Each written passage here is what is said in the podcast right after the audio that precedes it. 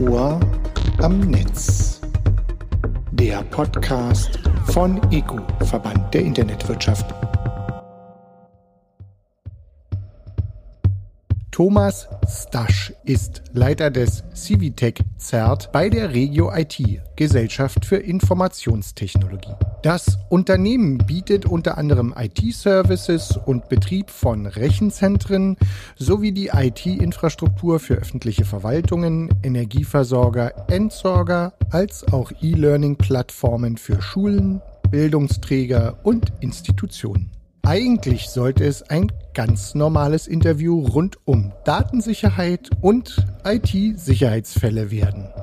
Doch Thomas Dasch machte diese Podcast-Folge kurzerhand zu einem Cybercrime-Format. Irgendwie ist das auch logisch, denn das ZERT, das Stasch leitet, steht für die Abkürzung von Computer Emergency Response Team.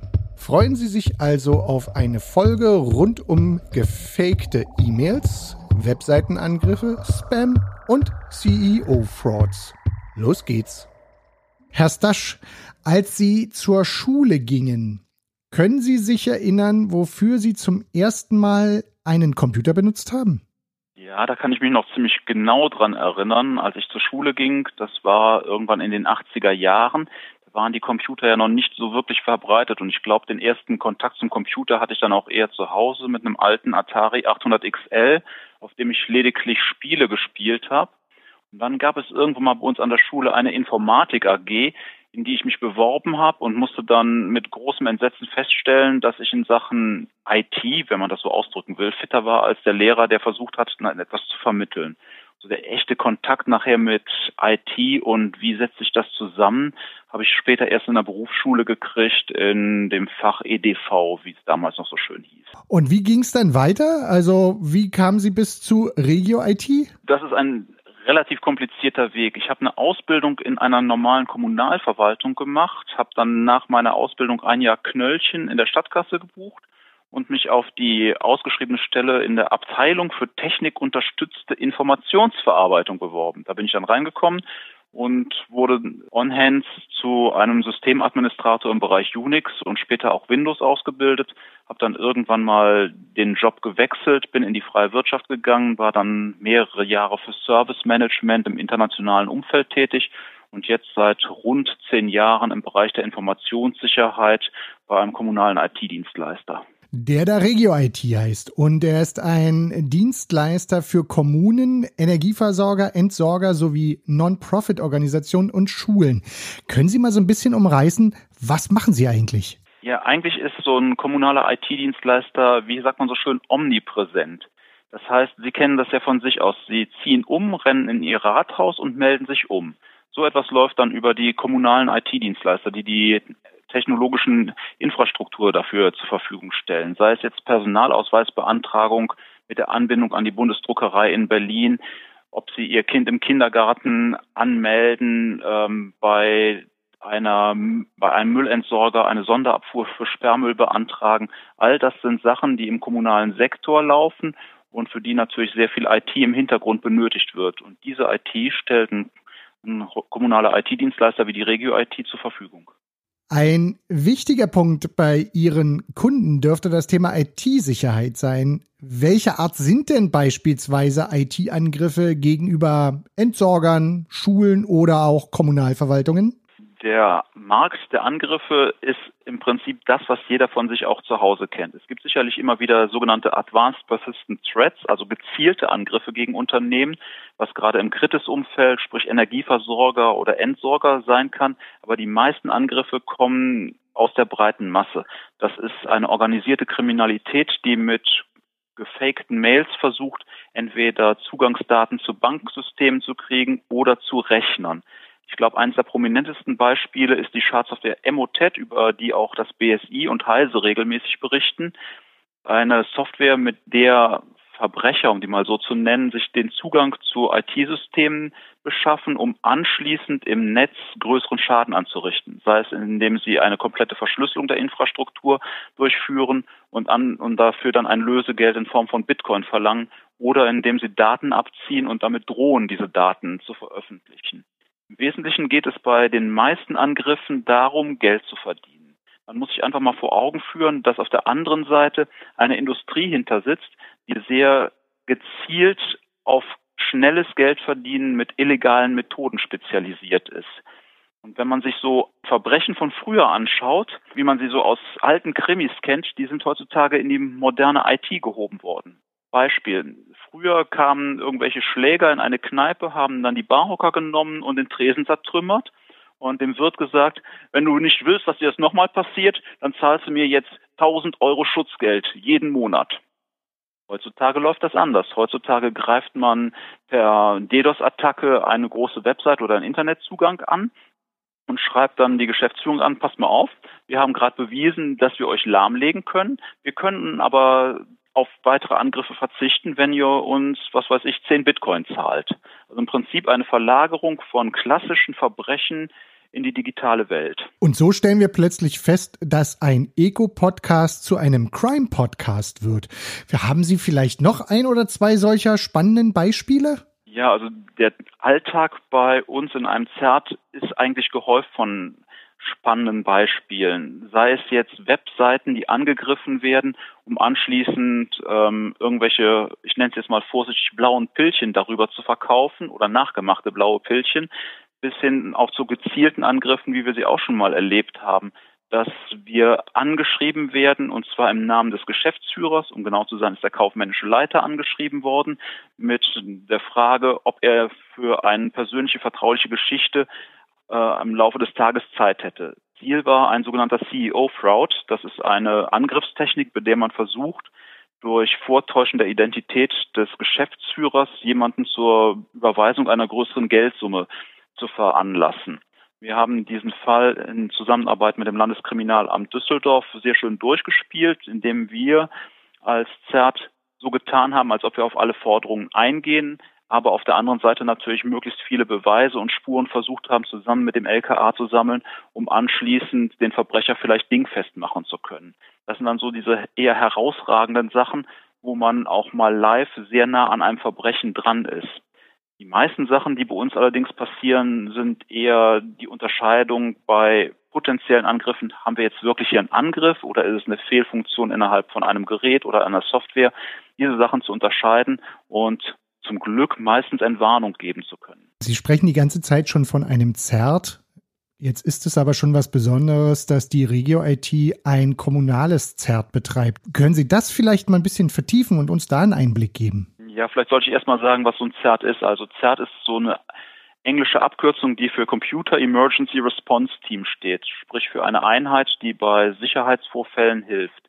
Das ist allerdings sprachlich ein bisschen zu kurz gegriffen, weil als CERT ist man sowohl präventiv wie auch äh, im aktuellen Fall präsent und unterstützend tätig. Wenn man sich das mal in Deutschland anschaut, haben wir gerade im behördlichen Umfeld ganz oben das Bundeszert, das bei BSI in Bonn angesiedelt ist und in jedem Bundesland ein sogenanntes Länderzert. Die sind dann für die Landesbehörden zuständig. In manchen Bundesländern ist es auch so, dass das Landeszert sich auch um den kommunalen Sektor kümmert. In Nordrhein-Westfalen bisher nicht. Wir sind, ich glaube, es war ungefähr 2014 im Gespräch mit unseren Kommunen dazu übergegangen, zu sagen, wir brauchen für unsere Kommunen zumindest auch so ein kommunales ZERT, weil man natürlich diese Spezialisten und dieses Fachwissen nicht in jeder Stadt- und Gemeindeverwaltung vor Ort halten kann und haben deswegen ein ZERT gegründet und sind jetzt im Moment meines Wissens das einzig kommunale ZERT in Nordrhein-Westfalen, wobei wir jetzt als Regio-IT natürlich nur einen Bruchteil der Bevölkerung in Nordrhein-Westfalen mit unseren Leistungen abdecken können. Herr Stasch, Butter bei die Fische. Ist es denn so, dass überhaupt all diese Fälle bekannt werden, mit denen Kommunen etc. zu tun haben? Nein, das ist natürlich nicht so. Sie kennen das wahrscheinlich auch aus Ihrem privaten Umfeld. Wenn Ihnen etwas Peinliches passiert, wollen Sie das möglichst nicht nach außen dringen lassen. Und viele Kommunen sehen einen Sicherheitsvorfall heutzutage tatsächlich noch als eine Peinlichkeit an. Wobei man ganz klar sagen muss, wir reden nicht davon, ob heutzutage ein Sicherheitsvorfall passiert. Wir reden eigentlich eher nur davon, wann er passiert, weil jeder ist im Fokus, jeder wird angegriffen und den einen trifft es früher, den anderen trifft es später. Es gibt immer wieder Vorfälle, die in die Medien hineinkommen, wie zum Beispiel Neustadt am Rübenberge, die letztes Jahr einen sehr schweren Angriff hatten und die Dienstleistungen für sehr lange Zeit einstellen mussten. Oder wie Anfang des Jahres die Städte Brandenburg und Potsdam, die auch durch die Medien gegangen sind, oder die Stadt Frankfurt am Main, die für einen Tag ihre IT-Systeme vom Netz genommen hat, eher zwar zur Vorsichtsmaßnahme als wirklich wegen eines echten Angriffs. Aber wir haben auch sehr viele Fälle, bei denen nachher nichts nach außen dringt. Einer von diesen Fällen ist so ein typischer Ransomware-Angriff, sprich der Einschlag eines Verschlüsselungstrojaners mit anschließender Lösegeldforderung. Der ist in einer Kommune passiert und wir waren mit unserem CERT-Team dort vor Ort und hatten auch ganz klar die Bitte zu versuchen, diesen Fall in den Griff zu kriegen, ohne dass großartig etwas nach außen dringt. Im Nachhinein hat sich dann herausgestellt, dass rund 40 Prozent aller Computersysteme innerhalb dieser Verwaltung komplett neu installiert werden mussten. Ähm, viele Dienstleistungen der Verwaltung natürlich dann nur sporadisch zur Verfügung standen, beziehungsweise für die Bürgerinnen und Bürger teilweise gar nicht mehr zur Verfügung standen und das über einen Zeitraum von ein bis zwei Wochen. Aber auch das konnte man mit irgendwelchen technischen Problemen sehr schön covern. Wenn man sich das jetzt im Nachhinein anschaut, stellt man auch fest, dass so ein Vorfall, wenn man ihn dann ordentlich bearbeitet, das heißt kein Lösegeld zahlt, einen sehr viel höheren Geldbetrag kostet, als wenn man das Lösegeld gezahlt hat. Das ist auch ein Grund, weswegen man immer wieder in diese Diskussion reintritt. Soll man vielleicht Verbrechern ein Lösegeld zahlen, wenn sie die IT-Systeme übernommen haben und entweder über Verschlüsselung oder über Datenveröffentlichung versuchen, Lösegeld zu fordern. Ich habe da eine sehr einfache Haltung zu und behaupte, wir sind mit den Kommunen eine staatliche Instanz und der Staat darf sich nicht erpressen lassen. Weil man natürlich auf der anderen Seite auch wieder sehen muss, was machen denn diejenigen, die hinter solchen Aktionen stehen? Die kriegen dann ein Lösegeld, 10.000, 50.000, 100.000 Euro, je nachdem, welche Größenordnung das ist, teilweise sogar Millionen von Euro. Und Sie verprassen das Geld nicht. Klar, sie verprassen auch einen Teil davon, aber sie reinvestieren, um anschließend in noch, mit noch besseren Werkzeugen und noch perfideren Methoden wieder angreifen zu können und noch mehr Geld zu verdienen. Das ist eine echte Industrie, die dahinter steht. Und wir sollten tunlichst vermeiden, dieser Industrie noch mehr Geld zur Verfügung zu stellen, als sie eh schon daraus kriegen, dass sie ihre Verbrechen begehen. Weil je mehr Geld sie zur Verfügung haben, desto mehr können sie investieren und desto schlimmer werden die Angriffe in der Zukunft. Wir haben ja eh in der Informationssicherheit die große Problematik, dass wir immer nur hinterherrennen können. Uns gelingt es vielleicht mal kurz einen Vorsprung zu kriegen, indem man irgendwelche Aktionen voraussehen kann, indem man versucht, mit eigener krimineller Energie vorauszudenken und zu überlegen, was würde ich an deren Stelle machen. Aber im Wesentlichen ist es ja so, dass wir Getriebene sind. Wir erkennen Angriffe, irgendjemand fällt damit auf die Nase und wir versuchen aus dem, was man in so einem Vorfall lernen kann, zu verhindern, dass andere nochmal auf die Nase fallen. Das ist auch ein gutes Stichwort im, in dem Zusammenhang der Zertarbeit. Die Zertarbeit, die lebt sehr stark davon, dass wir ein sehr gutes Netzwerk haben. Sprich, die Informationssicherheitsspezialisten tauschen sich untereinander aus und teilen Informationen. Nur das gibt uns überhaupt die Chance, aktiv etwas gegen diese Angreifer zu tun und Vorfälle zu verhindern. Jetzt haben Sie schon einen wichtigen Punkt genannt. Man soll möglichst keine Lösegelder zahlen. Gibt es aber vielleicht noch etwas, was den Angreifern theoretisch zumindest äh, es wirklich schwer macht, einzudringen? Ja, es gibt da verschiedene Ansätze. Zum einen der technische Ansatz, der bedeutet, dass sie möglichst nur aktuelle Computersysteme verwenden. Mit Computersysteme meine ich jetzt die Software, die da drauf ist. Sprich, all das, was man als Benutzer teilweise als lästig empfindet, trotzdem durchführen regelmäßige Updates und zwar nicht nur vom Betriebssystem, sondern auch von der restlichen Software, die drauf ist. Sei es ein Adobe Flash Player, die verschiedenen Browser, die man einsetzt oder sonstige Programme. Weil jede Software, das ist ja bekannt, hat Sicherheitslücken und diese Sicherheitslücken, die können entdeckt und anschließend ausgenutzt werden. Damit können dann Fremde Zugang zu einem System kriegen, Trojaner installieren und anschließend den eigenen Rechner oder noch schlimmer einen Firmenrechner für ihre Zwecke missbrauchen. Das andere ist ähm, die, ich nenne das menschliche Firewall, weil man muss das mal sich ganz klar vor Augen führen. Die allermeisten Angriffe heutzutage geschehen per E-Mail. Und dann sitzt die Firewall in der Regel so 50 Zentimeter vor der Tastatur. Wenn Sie E-Mails durchlesen und Ihnen etwas komisch vorkommt, dann sollten Sie darauf achten, von wem ist diese E-Mail, wo führt eventuell ein Link hin, was ist für ein Dokument dabei. Und sobald auch nur ein Hauch von Zweifel besteht, auf gar keinen Fall mehr weitermachen. Die Verbrecher versuchen über sogenanntes Social Engineering die Empfänger von E-Mails dazu zu veranlassen, etwas durchzuführen.